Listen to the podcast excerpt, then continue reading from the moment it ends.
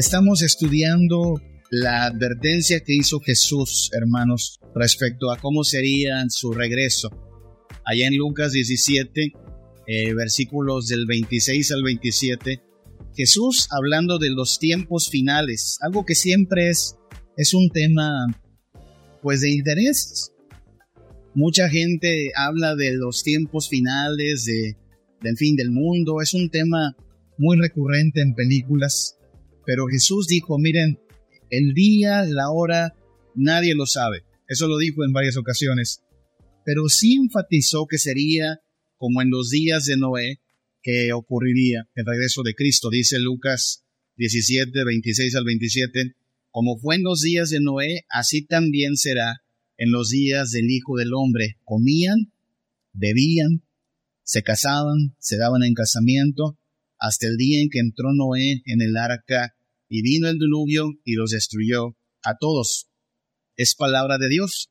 A nosotros a lo mejor nos contaron la versión, pues para niños, ¿no? La versión infantil de esta historia, que suena casi, casi como una historia, pues de aventuras, ¿no? Un tal Noé construyó un arca y mira qué bonito los animalitos fueron llegando de par en par, los elefantes y las jirafas y, y, y todo parece como una historia pues bastante llena de colorido y nos da nuestra hojita para colorear y ahí pintamos el arca y el changuito y el cocodrilo, ya sabe, todo eso. Todo eso es parte de lo que aprendemos, sí, como niños, nos, nos enseñan, repito, la versión infantil, ¿no? La que no tiene tanta muerte ni sangre ni cuerpos pestilentes pudriéndose, porque en realidad en la historia real así es como ha de haber ocurrido, ¿no?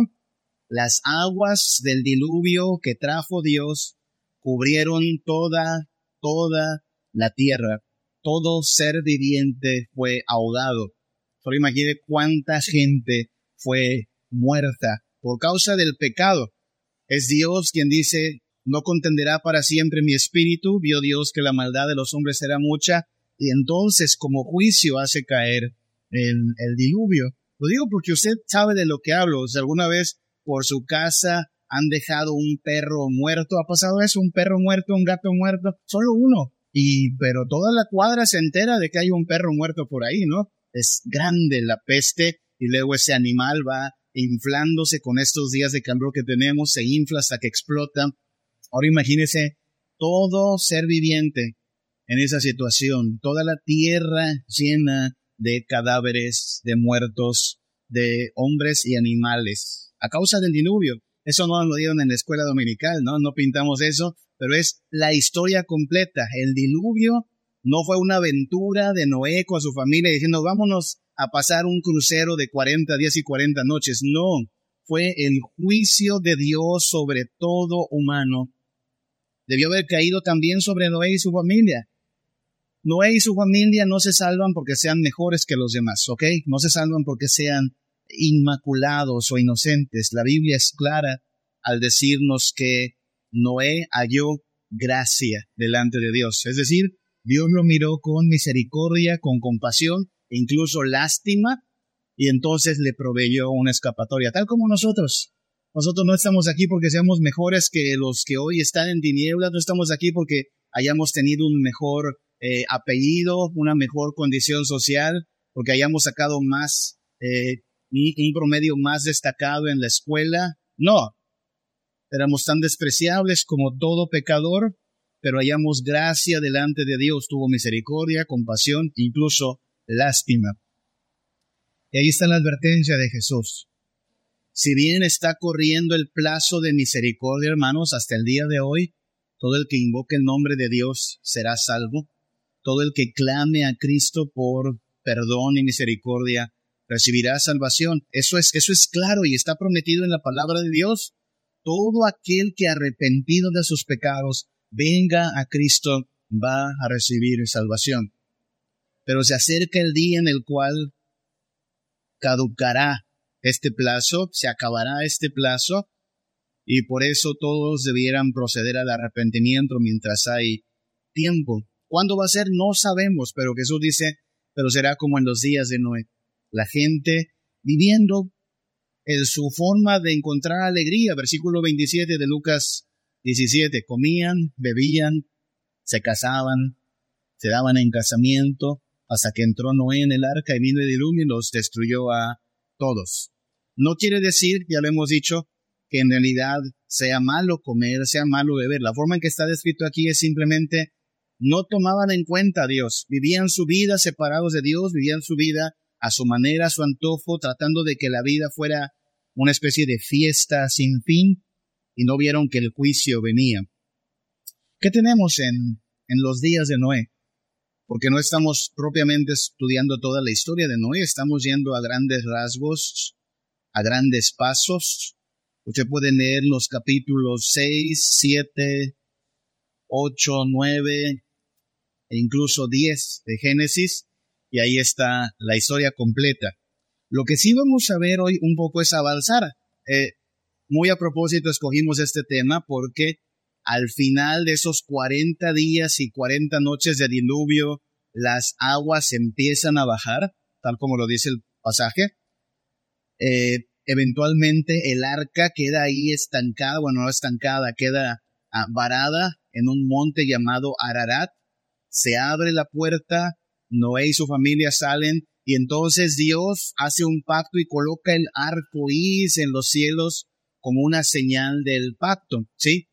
Arco iris que este mes de junio que acaba de pasar, pues hemos visto en un montón de lugares, ¿no? Eh, edificios, marcas de todos los tipos de productos que hay, oficinas de gobierno, se han pintado de esos colores del arco iris pero no lo han hecho haciendo alusión al pacto de Dios con Noé y con la humanidad, no lo han hecho hablando de esta misericordia de Dios para con los pecadores, no, todo lo contrario, ha sido el mes del orgullo, el orgullo gay prácticamente, pero junto con el orgullo gay se juntan todos los estilos de vida que tal pareciera que le dicen a la iglesia, a la religión cristiana o a cualquiera que diga, mira, no puedes hacer lo que tú quieras, hay una forma de vivir correcta y hay una forma de vivir incorrecta y no puedes decir que cada quien tiene su verdad o su estilo de moral. Hay un juez sobre todo. Tal pareciera que este movimiento le dice al mundo, no me vas a decir cómo vivir. Es mi vida, son mis planes, es mi sexualidad, son muy mis decisiones. Así es que lo que vimos en los días pasados fue que un símbolo que en la Biblia apunta hacia la misericordia de un Dios que promete que no volverá a traer un diluvio para destruirnos, no porque no lo merezcamos, sino porque el diluvio no acabó con el pecado. Sería necesario que, que fuésemos lavados no en agua, sino en la sangre de Cristo para ser transformados. Así es que este arco iris es una muestra del Dios que dice, no los voy a destruir por su pecado, no lo volveré a hacer, no como con un diluvio.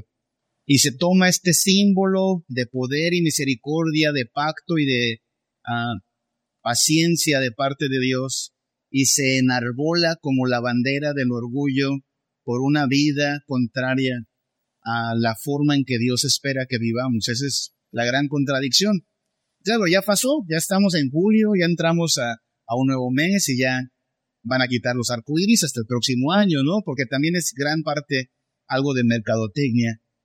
Pero nosotros hemos de considerar que seguimos viviendo como en los días de Noé. Jesús lo advirtió, como en los días de Noé, así será también cuando Cristo vuelva. ¿Y qué pasó en la historia? Bueno, vimos el arco, o se puede leer el pasaje, el arco viene acompañado de la promesa de Dios, no volverá a haber un diluvio. Por cierto, eso es alentador, viendo que la lluvia cae esta tarde, ¿no? No va a ser un diluvio el que acabe con la tierra. Esta lluvia es una bendición.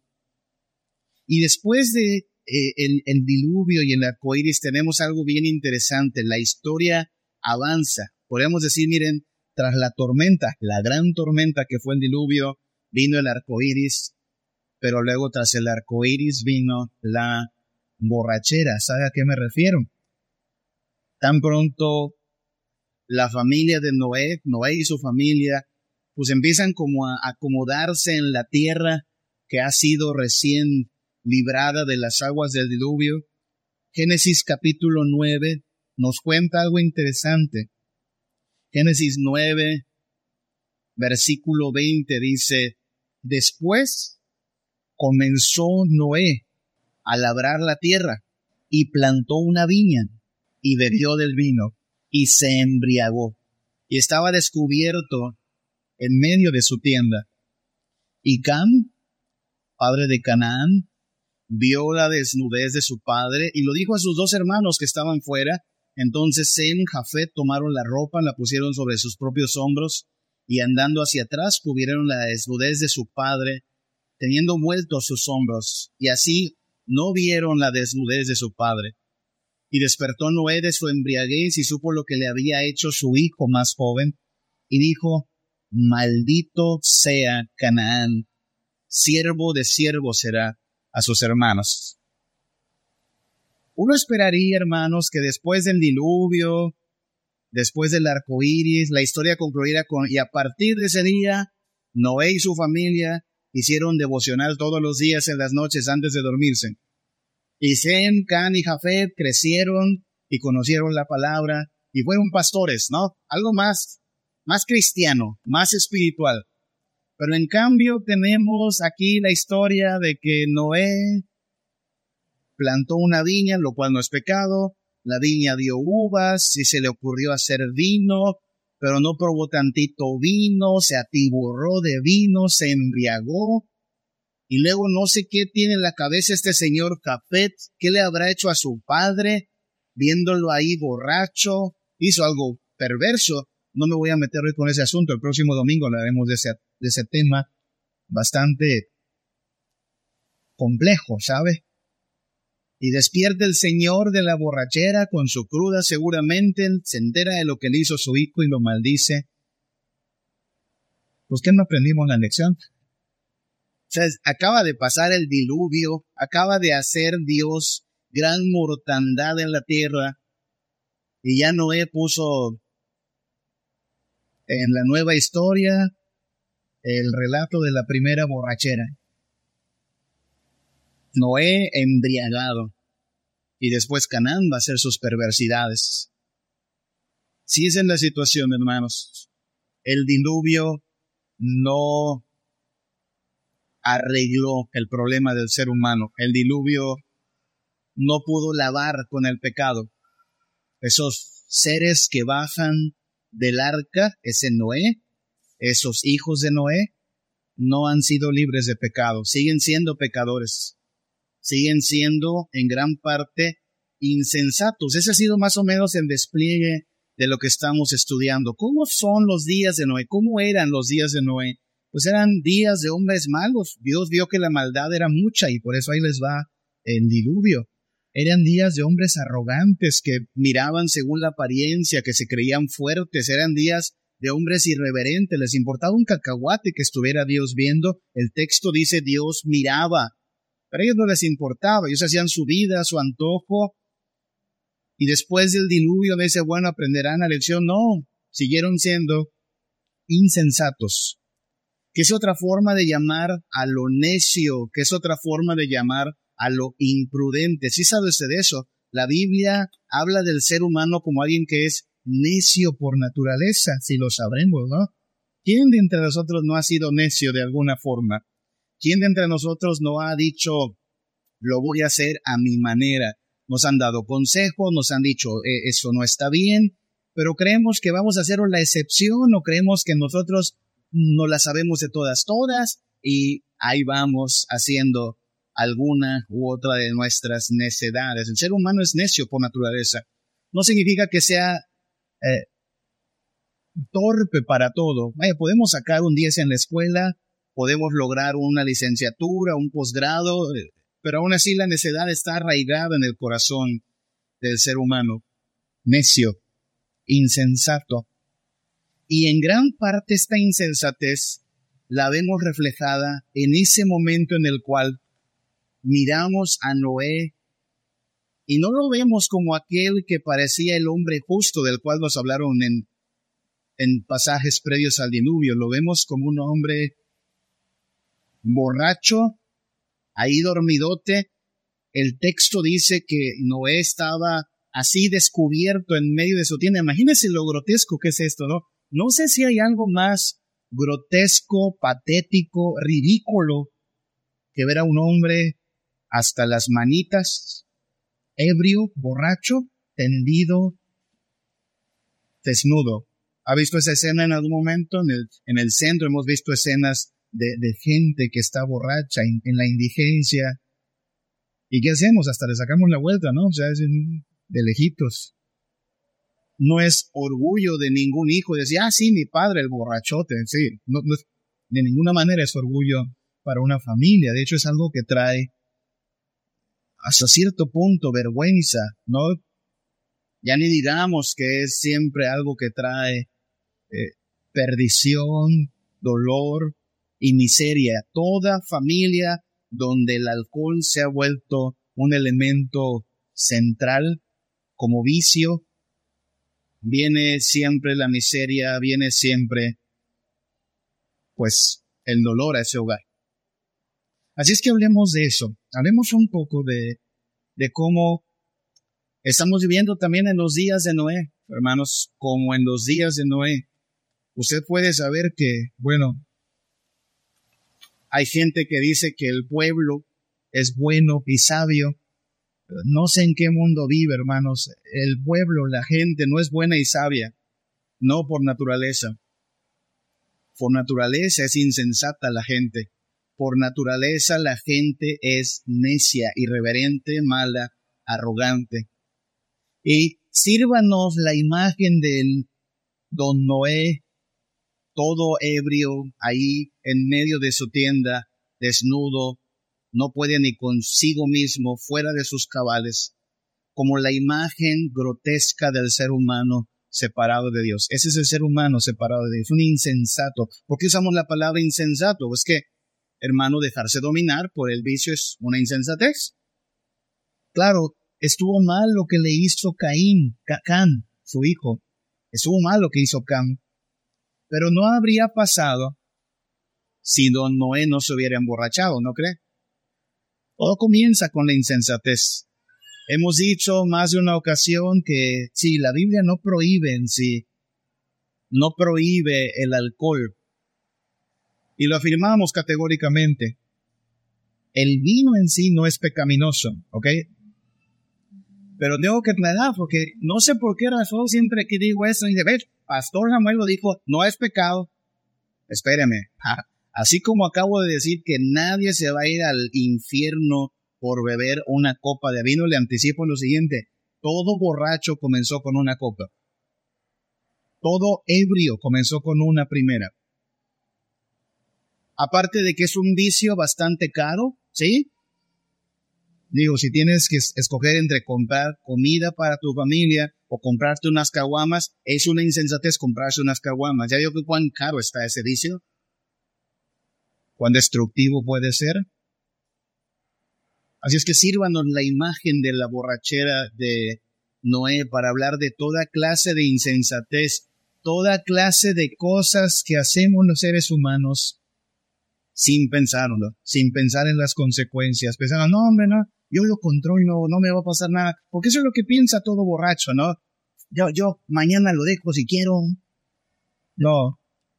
Cuando has caído en las garras del vicio, cuando has sido ya objeto de la esclavitud a esta clase de vicios, no va a ser tan fácil. Es insensato empezar dice muchos pasajes en la Biblia, advertencias contra la insensatez del vicio.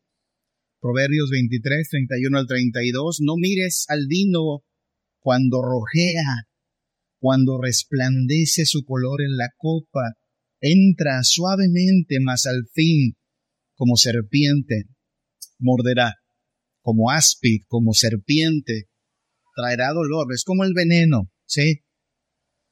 Y, vaya que el vicio es un veneno. Y por supuesto, no estamos hablando solo de un vicio, hermanos, estamos entendiendo que en este vicio entra todo el espectro de las insensateces del ser humano. Todo aquello que se vuelve algo que nos domina, que nos controla, todo lo que quepa en la palabra vicio debe considerarse una insensatez el ser humano ha degenerado en más formas de vicios, ¿sí? De veras, me, me sorprende, es sorprendente cómo el ser humano usando esta inteligencia que Dios le dio para ciertas cosas solo es productor de males, de veras. A mí se me hace bien entre interesante y, al mismo tiempo escalofriante pensar en a quién fue el primero que se le ocurrió producir cocaína. ¿Se imagina eso? O sea, ¿quién fue el inteligente e insensato que dijo, vamos a agarrar las hojitas de esta planta y vamos a hacer todo un proceso de pulverización y mezclarlo con este ácido y con estas cosas y hacerlo polvo y nos vamos a meter eso por la nariz. ¿A quién le ocurre? Pero se vende como pan caliente, hermanos. Gran parte del problema que tenemos en todos los estados de este país por el narco es por la cocaína. En Colombia ya son clientes de México, fíjese. Antes era al revés. Alguna vez México fue cliente de Colombia, ahora es al revés. Droga, alcohol, no es la única forma de vicios tampoco, ¿verdad? Hay toda clase de vicios. Dese una vuelta por aquí, por la plaza Sendero, o el patio. Hay un casino. Hay gente que mañana está esperando que se abra el casino. Adicta al juego. Adicta las adicciones tienen muchas formas. Algunas son más sofisticadas. Hay gente que es adicta a, los videojuegos. ¿Has visto estas personas? Pueden pasar horas y horas y horas, no comen, no hacen la tarea porque los videojuegos son su vicio.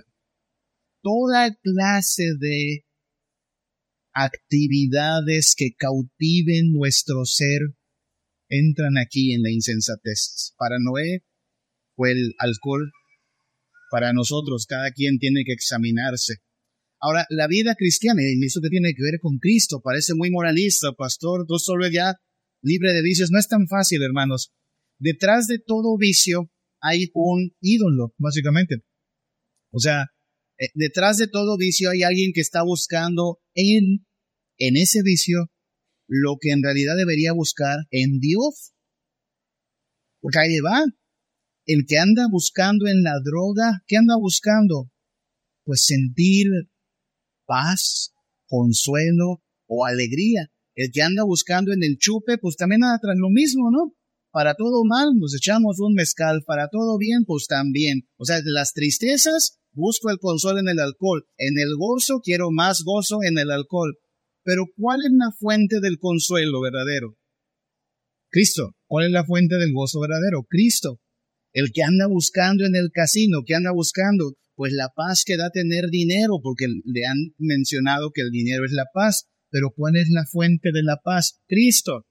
Así es que detrás de todo vicio, detrás de todo aquello que absorbe la mente, el alma del ser humano, lo que hay es alguien que está tratando de encontrar donde nunca va a hallar, cuando tendría que ir a Dios ¿Qué son los cristianos? Los cristianos son aquellos que han encontrado en Cristo la fuente de gozo, de esperanza, de paz. Nosotros tenemos paz en Cristo, gozo en Cristo, esperanza en Cristo, consuelo en Cristo. ¿Alguna vez lo tuvimos esto? Yo no sé cómo era su vida, pero antes de Cristo éramos tan viciosos como los insensatos, como Noé. Buscábamos consuelo, en otras cosas, buscábamos paz en otras cosas, buscábamos alivio en otras cosas, pero miren lo que dice Pedro, primera de Pedro 4.3, baste ya el tiempo pasado de haber hecho lo que agrada a los gentiles, andando en lascivias, que son deseos eh, carnales, concupiscencias, embriagueces, orgías, disipación y abominables, note la palabra, idolatrías. ¿Qué es lo que le estoy diciendo? Lo que hay detrás de todo vicio, detrás de todo desenfreno es idolatría. ¿Qué es idolatría? Cuando le das a cualquier cosa, persona, sustancia o actividad la importancia que solo debe tener Dios en tu vida. Sustitutos de Dios.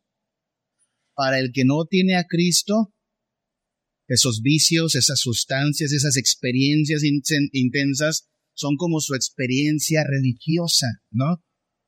Pero pasa muy pronto el efecto. Y por eso necesita más y más de aquello hasta que se da cuenta que nunca le va a saciar. ¿Ok? Así es que no estamos hablando solo de moralismo, hermanos, estamos hablando de asuntos espirituales. Detrás de todo vicio hay idolatría. Baste ya, nosotros ya no queremos vivir en la idolatría, queremos vivir en Cristo y por eso no necesitamos buscar sustitutos de Él. Primera los Tesalonicenses 5, del 7 al 8, contrasta la vida de noche, la vida de día. Son símbolos. Dice el versículo 7, los que duermen, de noche duermen. Los que se embriagan, de noche se embriagan. Está hablando en términos figurados, está hablando en términos simbólicos. El estilo de vida de la noche es el estilo de vida de las tinieblas, como, como dicen los tucanes. ¿Has escuchado esa canción? A mí me gusta vivir de noche. Usted va a Cancún, en Cancún de día es una cosa, de noche es otra cosa. Y cuando dicen vamos a conocer Cancún de noche es porque van a conocer toda clase de tugurios y antros y vicios, ¿sí? Pues es de lo que está hablando Pablo, los que se embriagan, de noche se embriagan. Nosotros no somos de la noche, dice Pablo, somos del día. Nuestro estilo de vida es el estilo de vida de andar en la luz. No nos andamos embriagando, somos sobrios. Note que está comparando y contrastando estos dos estilos de vida, vivir en las tinieblas o vivir en el día, vivir en la luz o vivir en la noche, vivir embriagándote o vivir en sobriedad. ¿Qué distingue al ebrio? El ebrio está fuera de control. Ponga un ebrio al volante y aléjese. Estará fuera de control ese coche.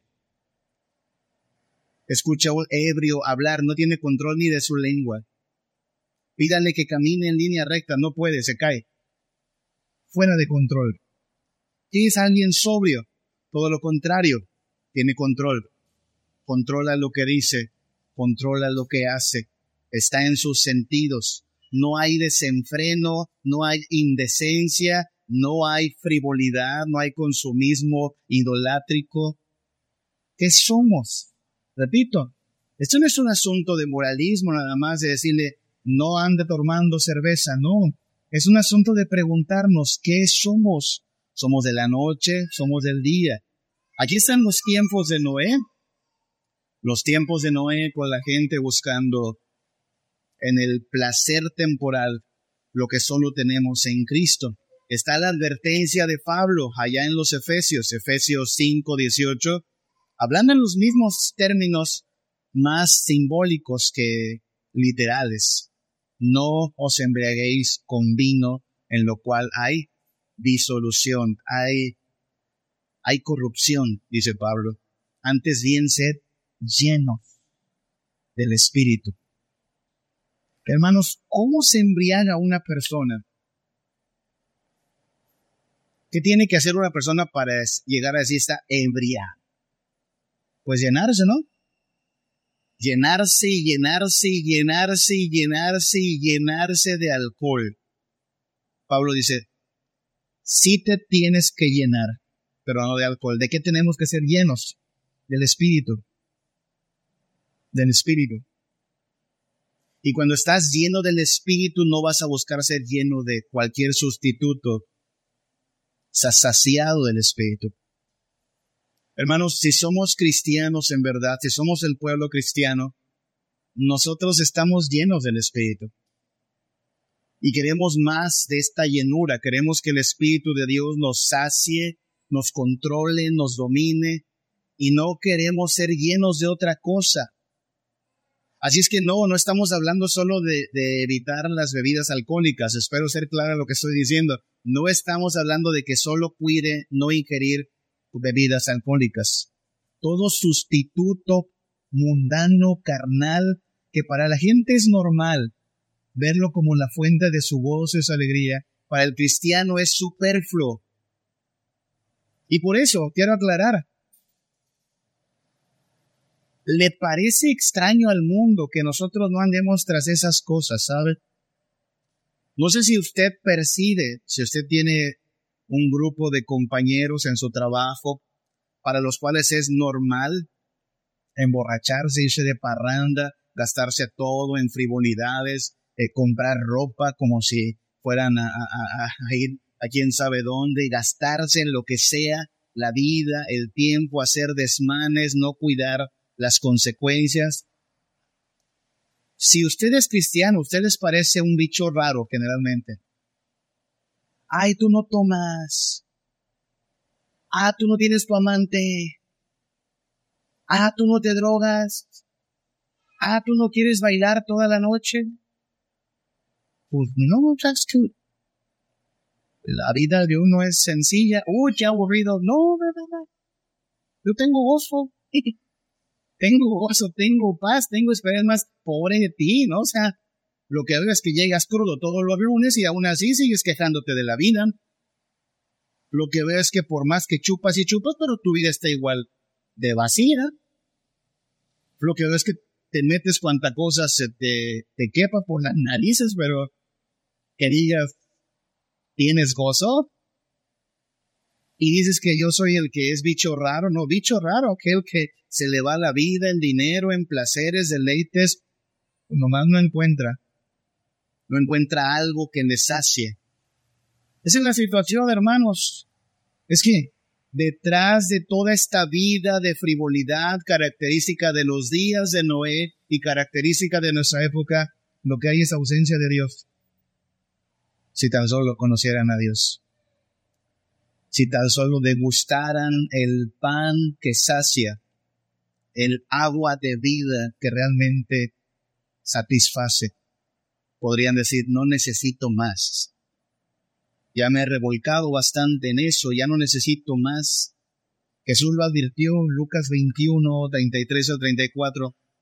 El cielo y la tierra pasarán. Y cuando dice el cielo y la tierra pasarán, se refiere a, todo lo que temporalmente vemos, de veras. Todos esos antros del periférico, todos esos bares del centro, todos esos eh, aparadores de las tiendas, todas esas perfumerías, todas esas boutiques, todas esas tiendas de maquillaje, porque ahorita por todos lados vemos estas frivolidades. Todo eso va a pasar. Todo eso va a pasar. Pero mi palabra no pasará. Y advierte entonces Jesús, Lucas 21, 34, mirad también por vosotros mismos, cuídense ustedes, cuiden qué cosa, miren lo que dice Jesús, que vuestros corazones no se carguen de qué? De glotonería. Y cuando dice glotonería, claro, dice que tenemos que cuidar lo que comemos, sí, pero no solo se refiere a glotonería de comer, se da cuenta, sino a todo esto intento de llenarnos de mundo. Nunca nos va a saciar el mundo. Cuiden sus corazones, que no se carguen de glotonería y embriaguez. Y miren lo que dice a continuación, y de los afanes de esta vida. ¿Cuáles son los afanes de esta vida? ¿Qué comeremos? ¿Qué beberemos? ¿Qué vestiremos? ¿Cuándo tendremos más dinero? Porque con más dinero tendremos más juguetes o más de estas cosas del mundo. Jesús dice, básicamente lo que dice es, viene aquel día, note esa última frase, y venga de repente sobre vosotros aquel día. Hay de aquellos, hermanos, que hoy están, porque la gente espera el fin de semana, no sé si incluso usted se da cuenta, hermanos míos, para la gente es una locura lo que estamos haciendo esta noche, ¿sabe? Siete con veinte de la noche de un domingo.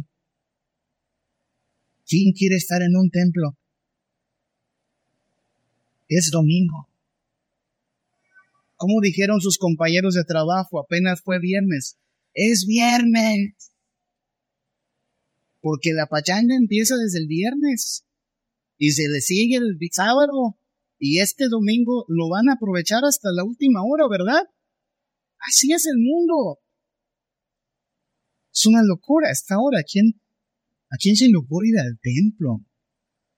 Habiendo tantas cosas para disfrutar.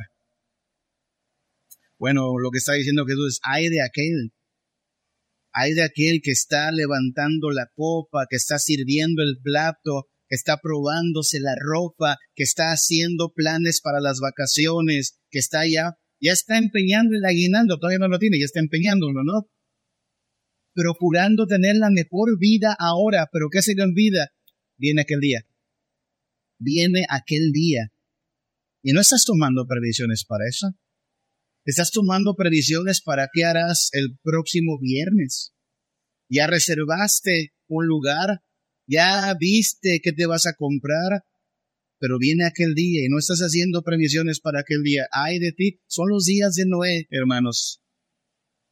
Días de insensatez, donde la gente simplemente dice, comamos y bebamos, que mañana moriremos.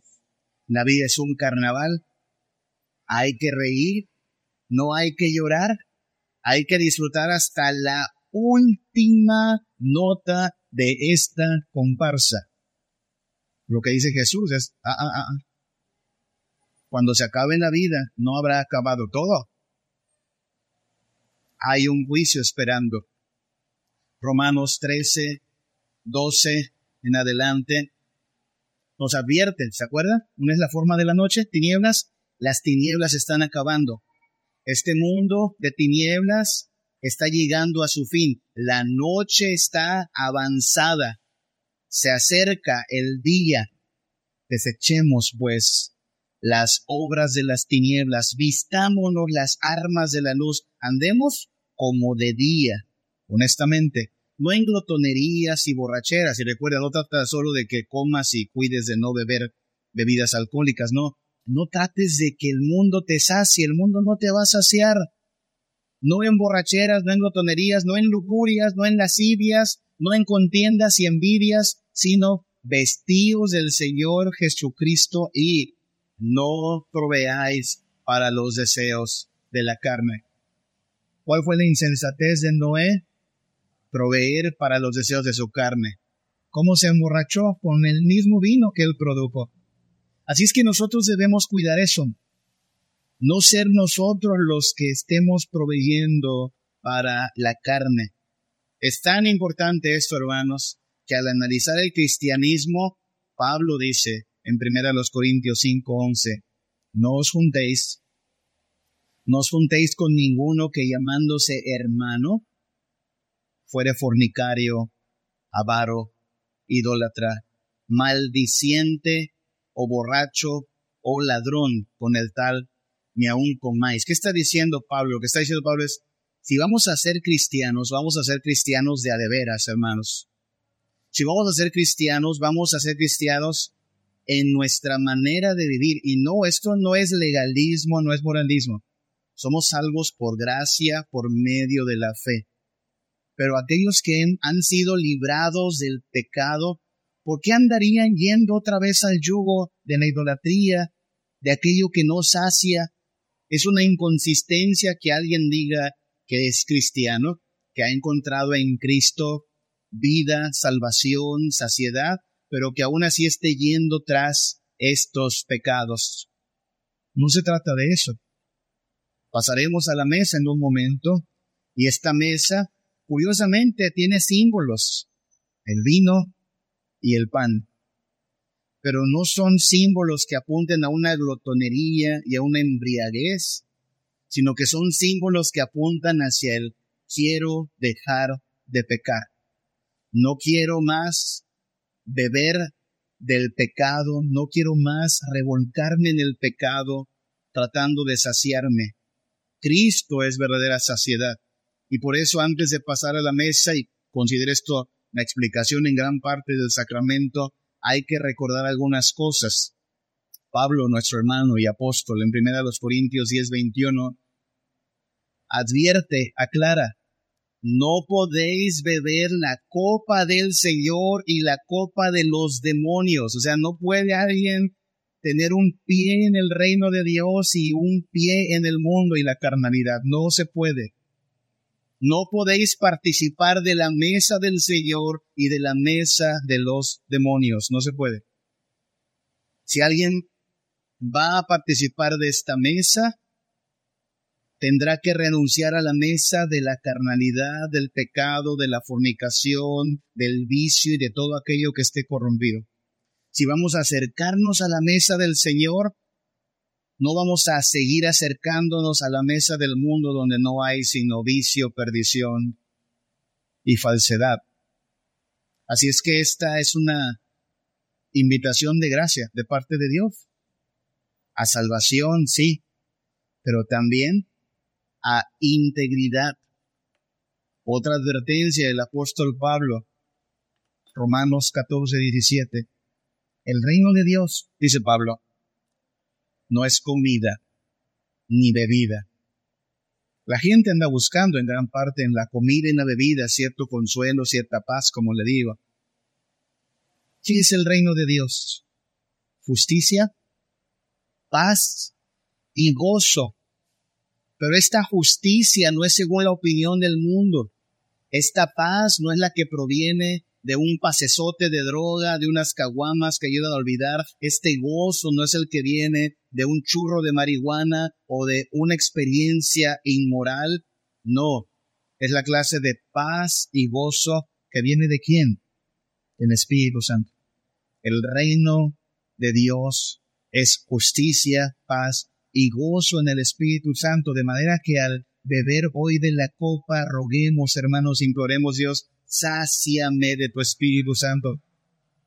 Este pan, que sea en verdad el, el, el sello de mi, de mi gozo en tu palabra, en tu presencia, y sáciame, como solo Cristo puede hacerlo. De manera que incluso si nuestro adversario, el diablo, nos ofrece el falso pan del pecado, nosotros digamos, no, yo ya estoy saciado en Cristo.